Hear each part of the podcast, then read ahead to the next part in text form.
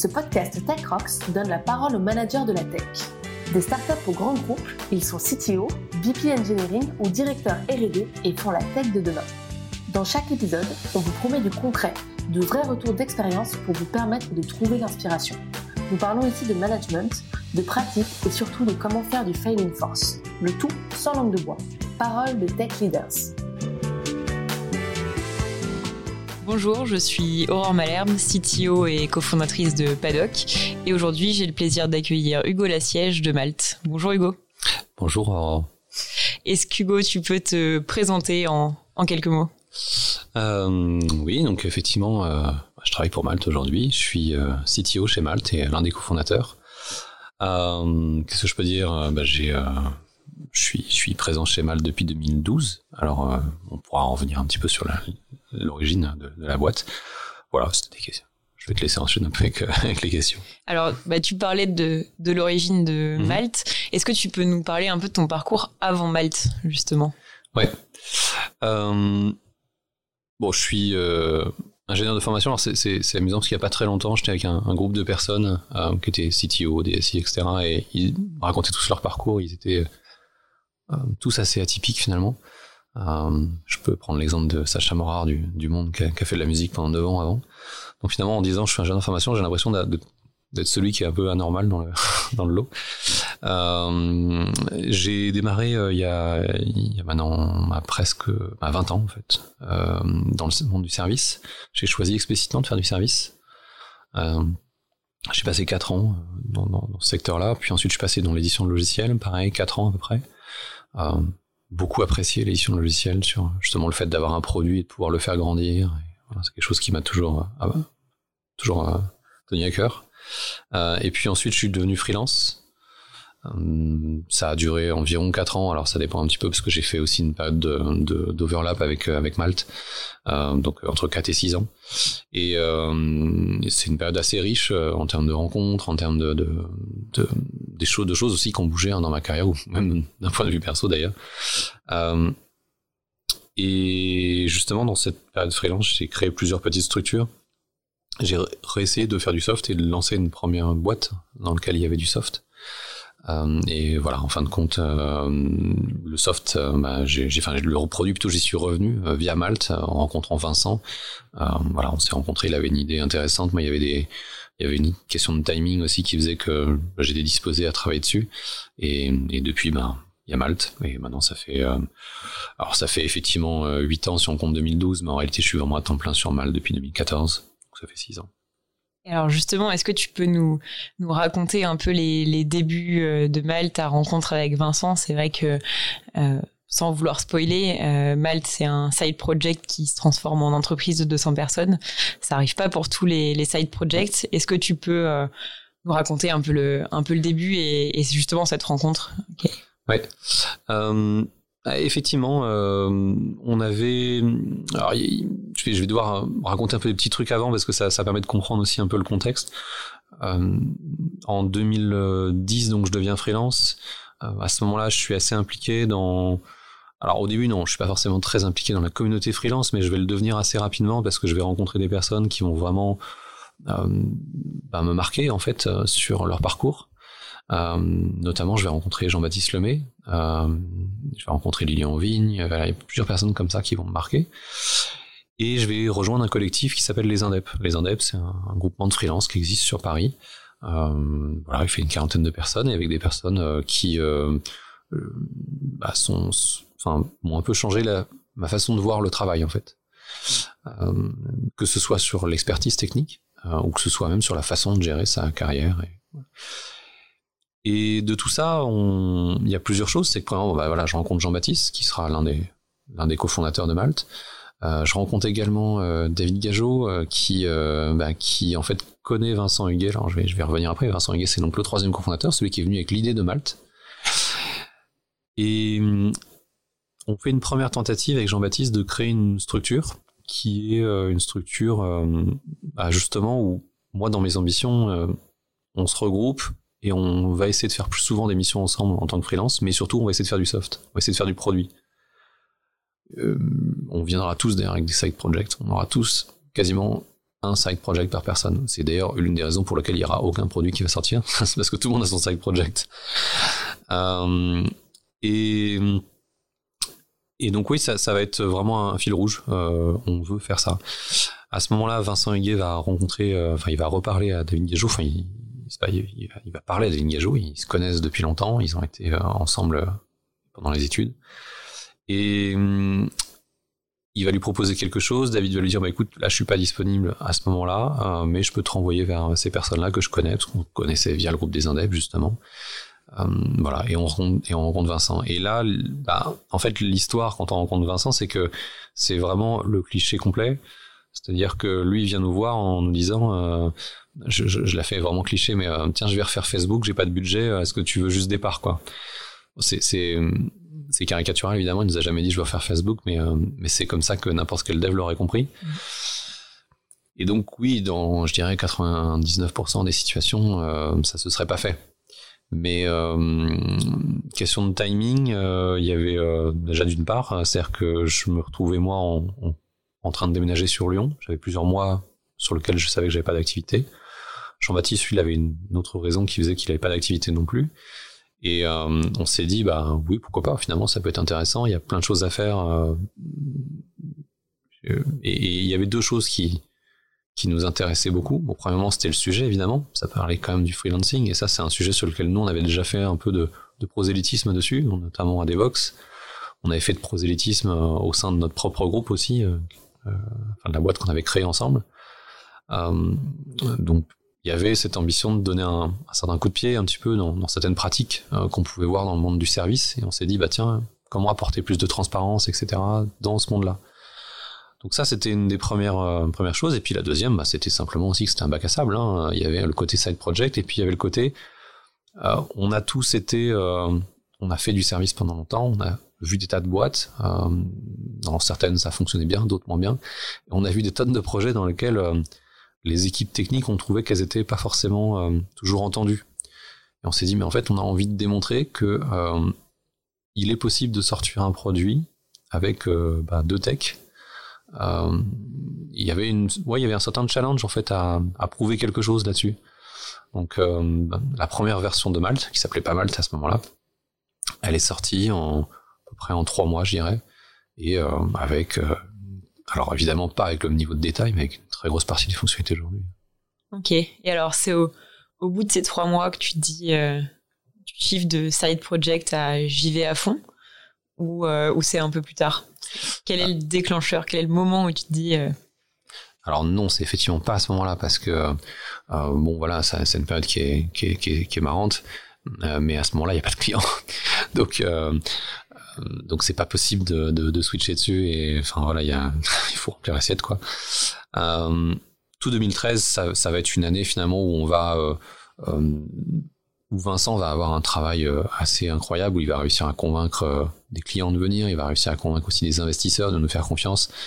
Mais pendant ce moment-là nous ça, ça reste un, un, projet soirée week-end quoi. C'est un, un, un projet ça reste finalement un side project. Et c'est en 2014 où là on va faire une levée de fonds qui va me permettre en tout cas de passer à temps plein et même on va embaucher des gens en 2014.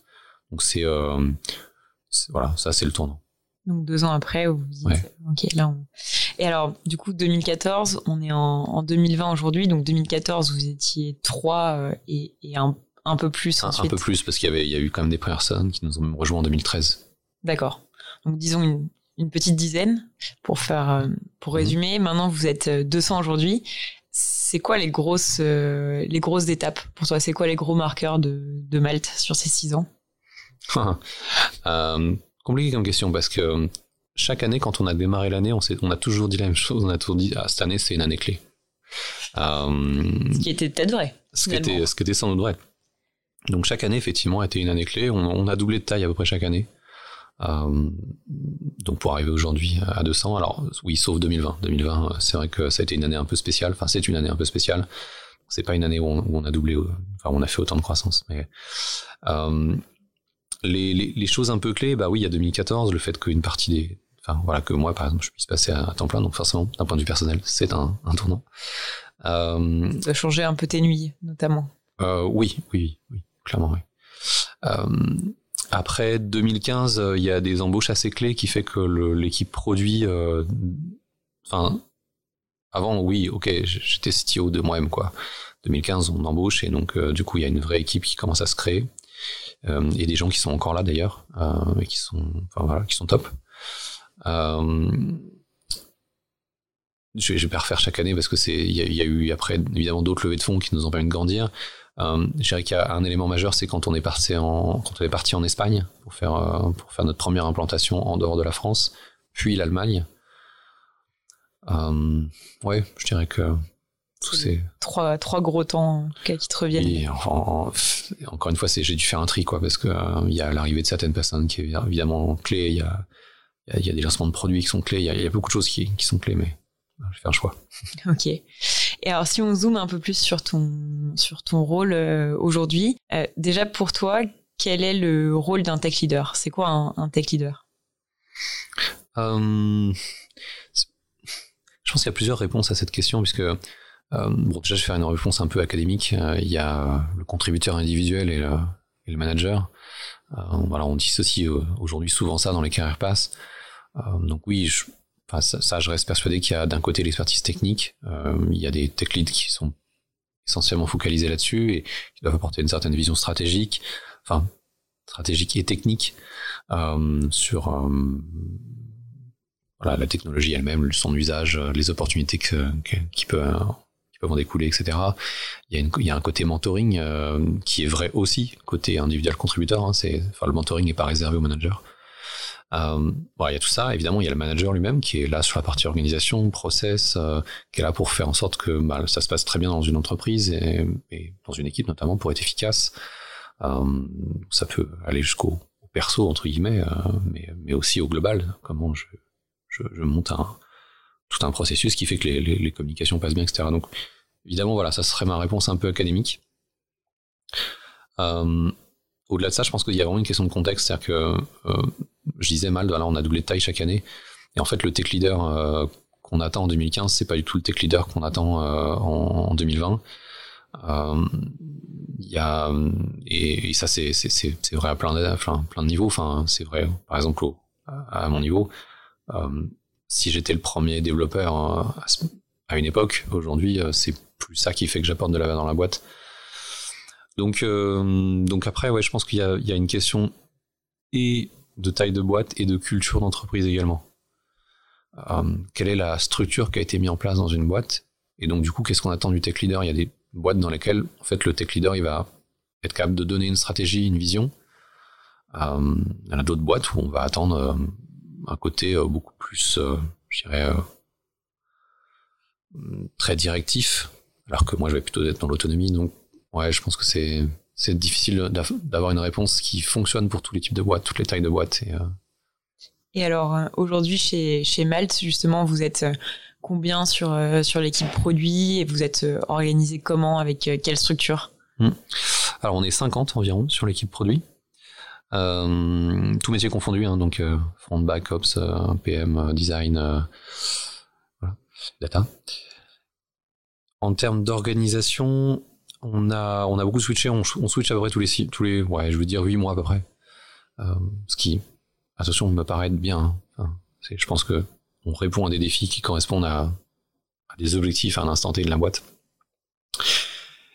Et donc aujourd'hui, on est organisé par euh, squad. Donc on a des squads qui fonctionnent sur. Euh, alors, entre guillemets, c'était censé être des lignes produits, mais en réalité, c'est plutôt devenu des projets. Donc ils ont, ils ont eu des projets sur lesquels ils ont bossé, ils sont focalisés à 100% dessus.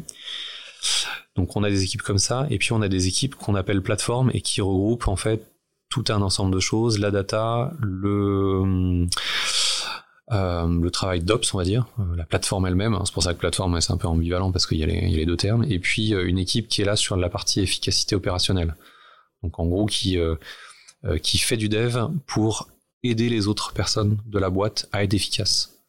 En gros, on dédie de la vente passante pour bah, toutes les équipes qui bah, sont pas prises en compte dans les projets eux-mêmes, mais qui ont constamment des petits besoins à droite à gauche, et donc on regarde comment les, aider. Voilà, donc globalement, comment c'est fait évidemment, en termes de structure, il y a plein de choses à dire sur, euh, je dirais, euh, justement, euh, les systèmes de lead, etc. Mais Est-ce que tu peux nous décrire justement un peu cette, cette structure-là, peut-être à l'intérieur d'une équipe, comment est organisée par exemple une équipe projet? Mhm. Donc au sein d'une équipe projet, il y a forcément un PM, il y a forcément un lead tech. alors il y a une certaine euh, oui, on utilise le terme lead chez nous dans deux contextes différents, donc bon, c'est un peu ambigu, mais euh, c'est en gros la personne qui va être le référent euh, pour les autres équipes. C'est-à-dire que si par exemple je suis dans une équipe, je sais que mon travail il va potentiellement avoir des impacts sur autre, une autre équipe, c'est cette personne-là que je vais aller voir en priorité. C'est aussi le référent pour le, product manager qui lui va pouvoir bah, discuter conception, etc. avec cette personne. Alors pas forcément, lui-même va pouvoir dire bah non c'est telle personne qui sera plus indiquée. C'est pas un manager, hein, ça reste quelqu'un, euh, ça reste un contributeur individuel.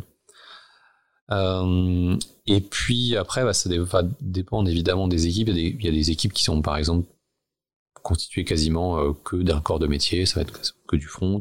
À l'inverse, il y en a d'autres où il y aura un data scientist à l'intérieur. Enfin, donc ça, cette constitution, elle va être très dépendante des projets même. Ok.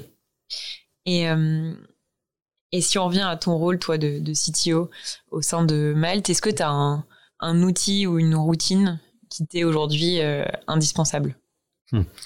euh, Bon, euh, réponse bateau, euh, comme tout le monde dans la boîte, je pense, on a tous Zoom, Slack et, et, Jira. maintenant, en plus, moi j'ai un petit fichier texte que voilà, un fichier todo.txt que tous les matins quand je me lève, en fait, je vais mettre en fait les tâches que je veux absolument qu'il soit fait aujourd'hui. Euh, D'ailleurs, des fois, c'est pas le cas, et donc du coup, ça devient mon pense-bête euh, global qui dit euh, ah, au fait, il te reste ça et ça et ça. Mais voilà, c'est j'ai mon petit fichier texte qui me permet de toujours être à jour sur où j'en suis. Ouais, ton, ton vide-tête qui, te qui te raccroche. Ok, intéressant. Et est-ce que tu codes encore? Est-ce que tu as l'occasion de, de coder? Oui.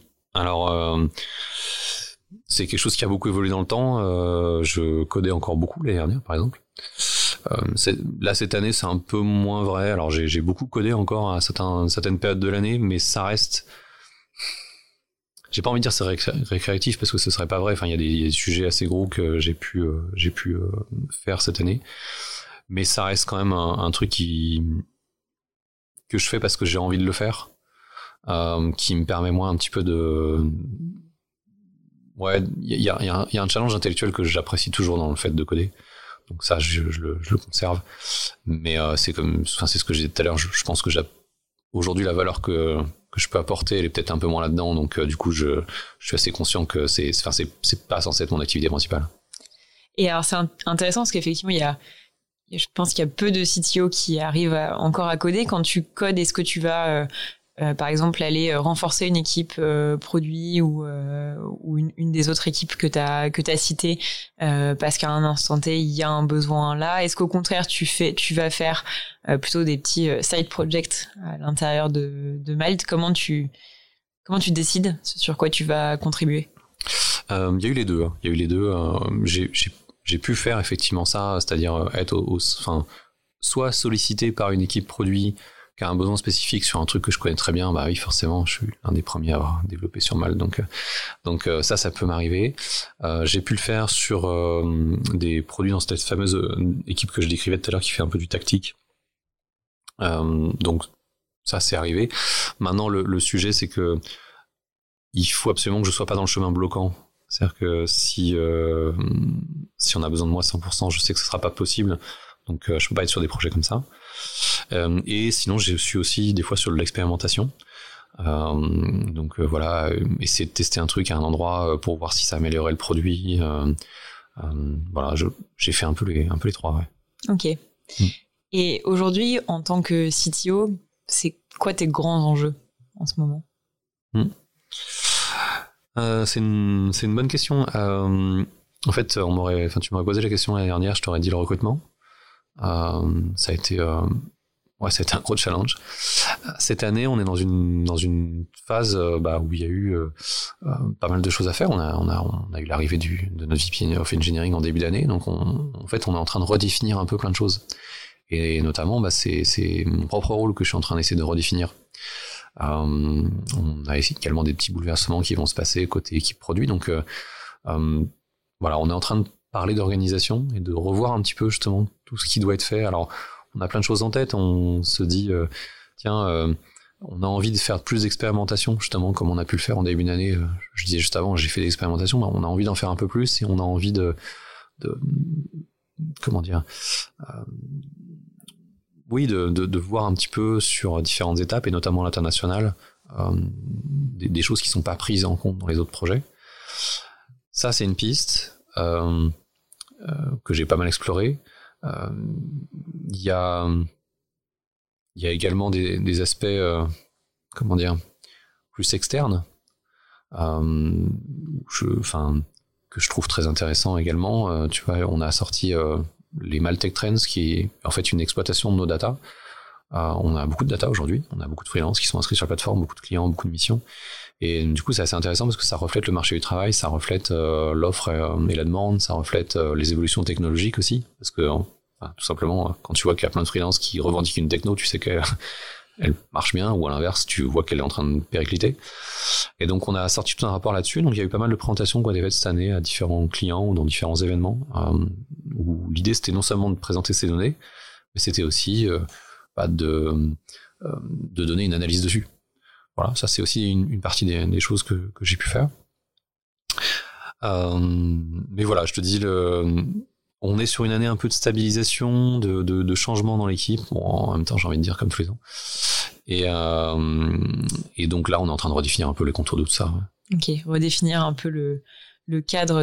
Tu me disais quelque chose qui m'a marqué tout à l'heure que euh, ton rôle, c'est de créer un cadre, en fait, mm. pour les, les, gens, que ce soit un cadre technique, un cadre d'organisation.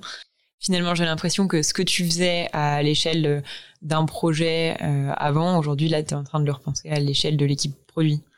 Oui, alors en, fait, je l'ai toujours fait au sein de l'équipe produit. Euh, il y a, ce, que, ce que je te disais euh, tout à l'heure, c'est qu'effectivement, j'aime bien ça. J'aime bien le fait de créer un cadre propice pour que les personnes soient à l'aise pour travailler et soient efficaces. Euh, je suis pas euh, par contre un manager au sens je, je fais assez peu de one-to-one voire presque pas. Euh, je suis pas quelqu'un qui va aller voir voilà toutes les personnes une par une, mais euh, pour autant, le management, ça recouvre pas mal de facettes. Euh, et ça, j'aime bien créer une structure de management qui fait qu'en fait les gens soient, plutôt à l'aise, quoi. Euh, donc ça, je, l'ai toujours fait. Et aujourd'hui, en fait, au contraire, il y a des personnes qui sont venues dans l'entreprise pour, pour reprendre un peu le flambeau. C'est bah, une des particularités de, ce job peut-être, ça je sais pas parce que je peux pas généraliser, mais en tout cas d'une boîte qui grandit tous les ans, c'est qu'il faut constamment revoir les rôles de chacun. Et bah, mon rôle n'est pas exclu. Il faut constamment revoir ses propres. Euh, faut, faut se virer soi-même sans arrêt. Euh, donc, euh, donc là, en fait, l'organisation, au contraire, elle est en train d'être déléguée. Ce que je faisais beaucoup avant. T'es en train de. Intéressant, effectivement. Petite question. Là, on a parlé de tes enjeux et de tes objectifs. Euh, à contrario, qu'est-ce qui, qu'est-ce qui t'empêche de dormir la nuit? C'est quoi le caillou dans ta chaussure en ce moment? Alors, si on exclut l'aspect euh, euh, redéfinition de ce rôle, parce que c'est quand même, n'empêche que ça, ça occupe beaucoup de, de, mes, pensées. Aujourd'hui, il y a, y a peut-être deux choses. L'international, d'une part, c'est un enjeu majeur de la boîte. Euh, et, ça occupe euh, ça occupe pas mal nos, discussions. Euh, la deuxième, c'est c'est plus mon fil rouge en fait. Mon fil rouge depuis le début dans Malte, ça a été comment faire de Malte une communauté de freelance comment faire en sorte que les personnes soient hyper à l'aise hein, dans le fait d'être présents dessus et d'utiliser le service en fait. J'ai été freelance avant. Et, euh, et, pour moi, ça reste euh, fondamental qu'il y ait une adhésion réelle au, projet, que ce soit pas euh, juste une contrainte d'utiliser le service. Donc, euh, pour moi, il y a des valeurs qui sont hyper importantes, il y a des, pratiques. Euh, et ça, ça m'empêche pas de dormir parce que je, je dors bien. Mais non, c'est une préoccupation hyper importante pour moi. Ok. Mm. Et si tu avais une baguette magique, aujourd'hui, tu, tu, changerais quoi? Si tu pouvais changer une chose? Oh. Euh, hmm. Ah, compliqué comme question. Euh, parce que, en fait, en soi, je, je, sais pas si ce serait, euh, si je changerais des choses euh, sur ce qui a déjà été fait. C'est-à-dire que, par exemple, quand on parle de certaines, de certains, comment dire, carrières, on dit toujours, bah tiens, j'aurais dû changer ça ou ça ou ça. Mais en fait, l'endroit où on est à un, instant T, pour moi, c'est le meilleur endroit où on puisse être puisque c'est l'endroit où on est. Euh, après, je dis pas que dans le futur, il faut rester là. Hein, y a, si on si on se sent pas bien, par exemple. Mais ce que ce que je veux dire par là, c'est que c'est la somme des actions passées qui fait qu'aujourd'hui euh, Malte est ce qu'il est. Alors euh, avec des défauts, avec des erreurs qui ont pu être faites à certains endroits où mais mais en fait tant que la boîte est là et tant qu'elle a grandi etc j'ai envie de dire c'est que c'était les meilleurs choix possibles donc je changerai pas forcément des choses dans le passé. Euh, après, c'est une boîte qui est constamment en évolution, et c'est ça qui est hyper intéressant d'ailleurs. Euh, on est constamment à réfléchir sur comment l'améliorer, comment euh, optimiser notre façon de travailler, mais aussi le cadre de travail. Donc, c'est pas une baguette magique, mais en fait, justement, c'est à ça qu'on travaille régulièrement. On est, on est beaucoup dans comment on va s'améliorer. Ok. J'ai une question qui me, qui me vient à l'esprit. Tu parlais de, de, cadre de travail et tu disais précédemment que euh, finalement, tu as démarré le Side Project Malte en partant à, Lyon.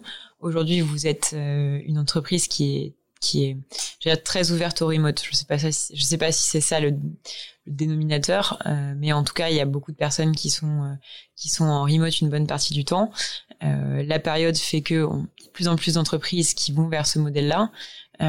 Aujourd'hui, si tu avais trois conseils à donner à des tech leaders dans ce cadre-là, ce serait quoi? Hmm. euh, Oui, alors pour préciser, donc on n'est pas full remote, hein. on a des locaux un peu partout, enfin un peu partout, euh, Lyon, Paris, euh, Munich, Madrid. mais effectivement, on a beaucoup de remote. Et, après, ça dépend aussi des équipes. Donc au sein de l'équipe produit, on va être jusqu'à... les personnes peuvent aller jusqu'à 4 5e en remote. pour autant, il y a des gens qui viennent tous les jours. Euh, voilà, donc c'est assez bah, les conseils, euh, euh, on, avait fait, je crois d'ailleurs, avec Techrox, il y a eu une émission sur, sur le sujet. je dirais qu'il y a, surtout pour les managers, le fait de... enfin, disons que chez nous, ça, ça nous paraît naturel, mais j'ai pu le constater en travaillant avec d'autres personnes, enfin plutôt en discutant avec d'autres personnes du sujet.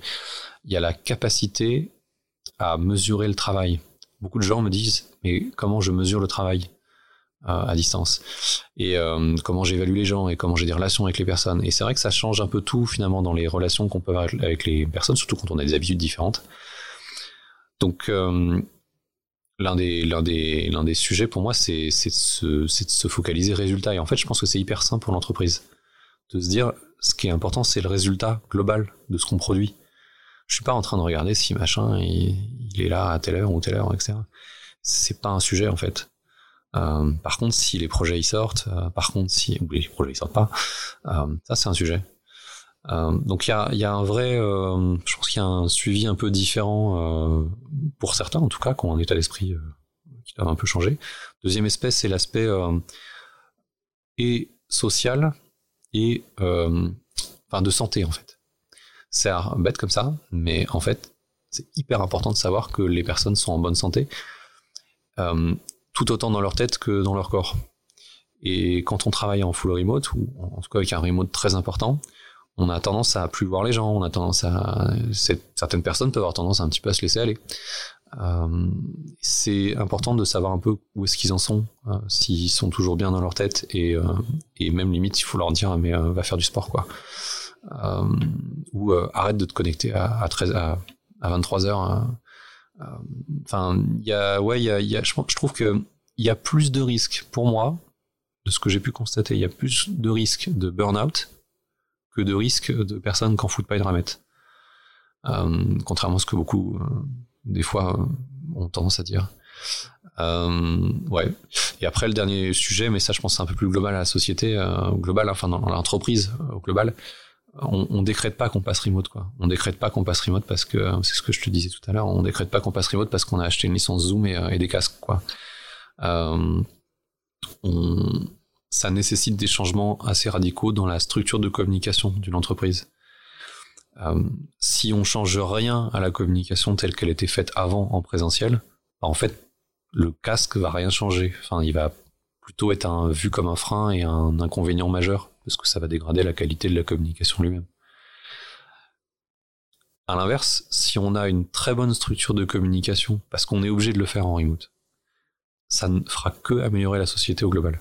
Hum, je voudrais revenir maintenant sur la, manière dont tu apprends en tant que toi en tant que tech leader.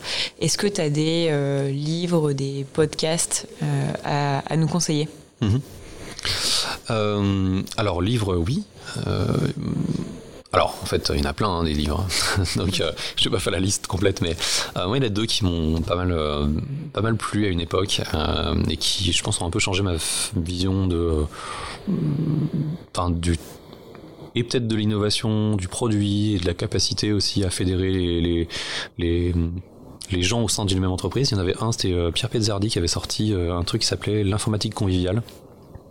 C'était pas euh, un bouquin qui est sorti en librairie, c'est un, c'est, euh, euh, enfin peut-être qu'il est sorti en librairie, mais je suis pas, je pense pas. c'est quelque chose qui est sorti essentiellement en web sous forme de de, de, de livres web en fait. Et, et, en fait cette même personne, Pierre Pizzardi, je, je l'ai vu aussi dans pas mal de conférences où il parlait du travail et des synergies dans le travail, etc. Voilà que je trouve vraiment très très très très bien. Donc euh, si vous avez, si tu as l'occasion, s'il y a d'autres personnes qui ont, envie de regarder, il y a sans doute des vidéos sur YouTube. Euh, deuxième personne euh, qui a qui a fait un, bouquin qui m'a pas mal intéressé, c'est Gary Hamel. Donc oui, c'est un bouquin qui s'appelle The Future of Management et qui a été bizarrement traduit par la fin du management en français.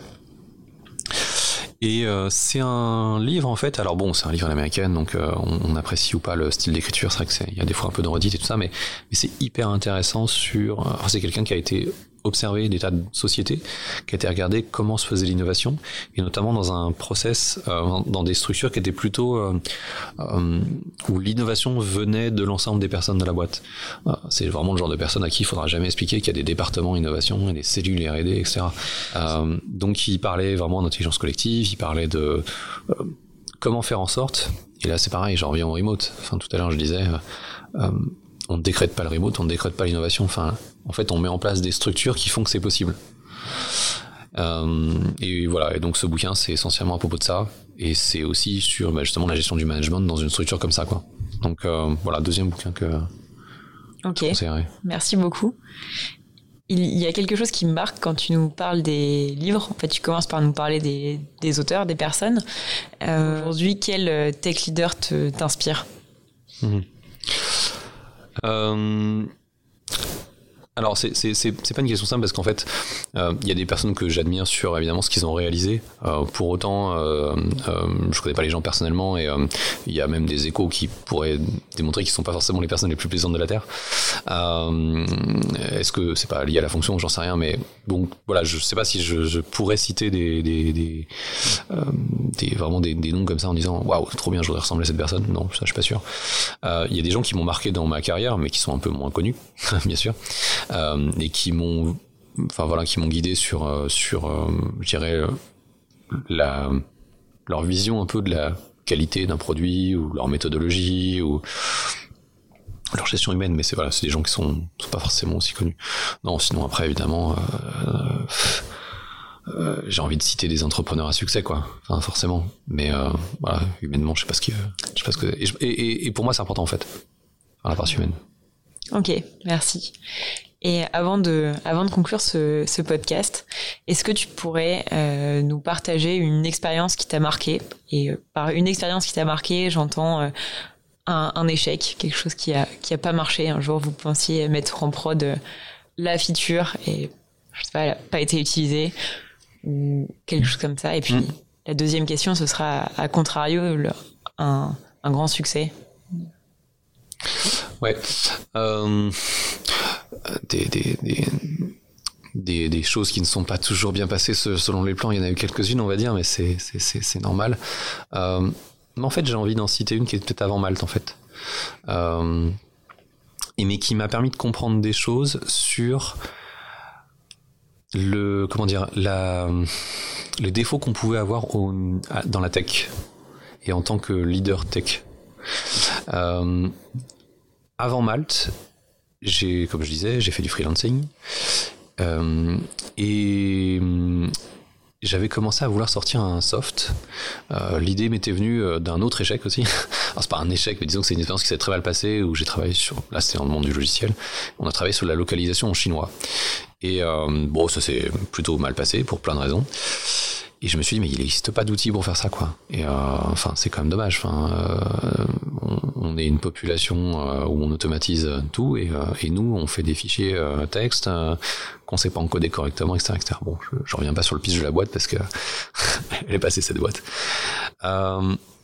et donc j'avais créé un soft qui bah, qui permettait de faire la traduction de, de ressources en fait fichiers dans différents langages, etc.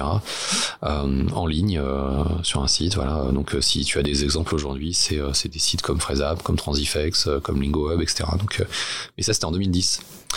Donc donc c'était pas mal parce que ben il y avait pas beaucoup de boîtes qui savaient faire ça à l'époque.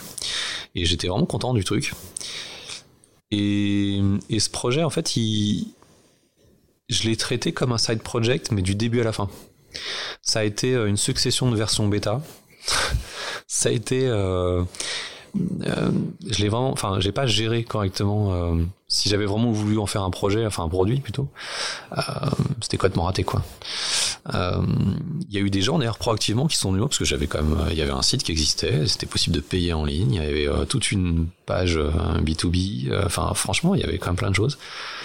Il y a eu des gens qui sont venus me voir il y avait un potentiel plutôt intéressant parce que c'était genre des agences par exemple qui faisaient des applications mobiles euh, tous les mois. Donc ils en avaient euh, je sais pas 10 20 projets par mois. Euh, il, y a, eu plusieurs clients qui sont venus comme ça. Et à chaque fois je prenais le truc et je me disais ouais mais j'ai pas encore fait la version que je pensais être la bonne quoi. Donc je vais encore faire la prochaine version bêta et ça évidemment avec le recul c'était c'était c'était nul quoi.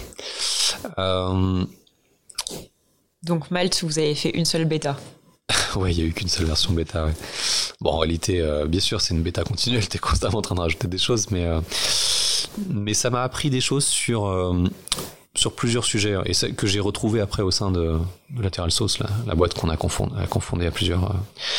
un, on a du mal à sortir de l'aspect tech. On a du mal à sortir et, et, d'aller voir un petit peu les autres métiers, quoi, comme par exemple savoir vendre son produit. deux, on est très rationnel, mais trop. C'est-à-dire que euh, euh, quand on est dans, dans, la tech, on a tendance à, travailler en mode euh, fonction, quoi, fonction mathématique. J'ai des entrées, j'aurai toujours les mêmes sorties, toujours. Si j'ai vu X en entrée, j'aurai toujours Y qui sera transformé de la même façon. Et ça, ça nous donne un côté, mais ça, ça a déjà été fait, euh, mais ça, ça fonctionnera pas, j'ai déjà vu ça dans tel contexte, etc., etc. Et ça, il faut vraiment qu'on arrive à sortir de ça. Et aujourd'hui, c'est vraiment ce que j'essaie de d'expliquer aux personnes qui bossent avec moi dans, dans l'équipe produit et qui peuvent avoir ce biais. J'en dis, écoutez, enfin attention, c'est pas parce que dans les mêmes conditions quelque chose s'est planté avant que ça va continuer à se planter. Ça veut pas dire qu'il faut pas apprendre de ses erreurs, évidemment, mais sortez un peu des sortez un peu des sentiers battus et, euh, et surtout confrontez-vous à autre chose que juste votre métier, quoi. Euh, si votre métier vous êtes très fort de l'an, euh, ben n'empêche qu'il y a, c'est pas ça uniquement qui constitue le produit. Donc ouais, cette expérience-là, moi, m'a appris des choses. Alors pourtant, c'est anecdotique. Hein, ça n'a jamais devenu une grande boîte et tout, mais mais ça m'a un petit peu un petit peu marqué. Ouais. un peu confronté à la à cette réalité justement en tant que tech. Voilà. Après, dans les choses qui se sont bien passées, euh, écoute, Malte en soi, j'ai envie de dire, ça s'est bien passé. Euh, c'est pas fini, hein, l'histoire est vraiment pas finie, mais euh, il y a il y a pas longtemps, j'en ai discuté avec une personne euh, dans l'équipe euh, qui m'a dit qu'en fait, les deux éléments qui lui paraissaient, enfin, qui disait voilà ce que moi j'avais le plus apporté dans la boîte, c'est le recrutement et la culture. Euh, et ça, ça fait partie des choses. Effectivement, je pense qu'on a, on a réussi à grandir. Euh, euh alors, j'ai pas fait tous les recrutements de Malte, hein, attention. mais euh, après, il y a aussi un effet de entre guillemets de, de, modèle. Il y a des choses qu'on a fait qui sont un peu disséminées en termes de pratique. Et, la culture, elle a été, je pense, depuis le début, et ça porté par tout le monde dans la boîte. Mais les recrutements suivants ont fait que ça a perduré. Euh, ouais, la culture aujourd'hui, je la trouve, euh, assez agréable. Je dis pas qu'il n'y a pas d'échecs des fois, je dis pas qu'il n'y a pas tout, tout ne roule pas comme ça.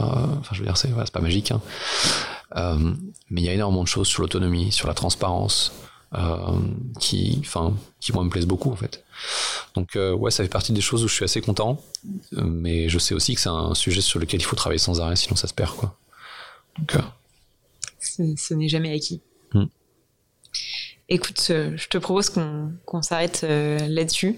C'est deux, belles leçons de vie. Merci de les avoir euh, partagées. Euh, Merci de nous avoir euh, écoutés ju- jusqu'ici. N'hésitez pas à mettre euh, une note sur euh, vos plateformes d'écoute, notamment euh, Apple Podcast ou, Spotify. Ça nous aide à, euh, se faire connaître et à diffuser euh, encore plus loin la parole la parole de nos tech leaders. Merci. merci à toi.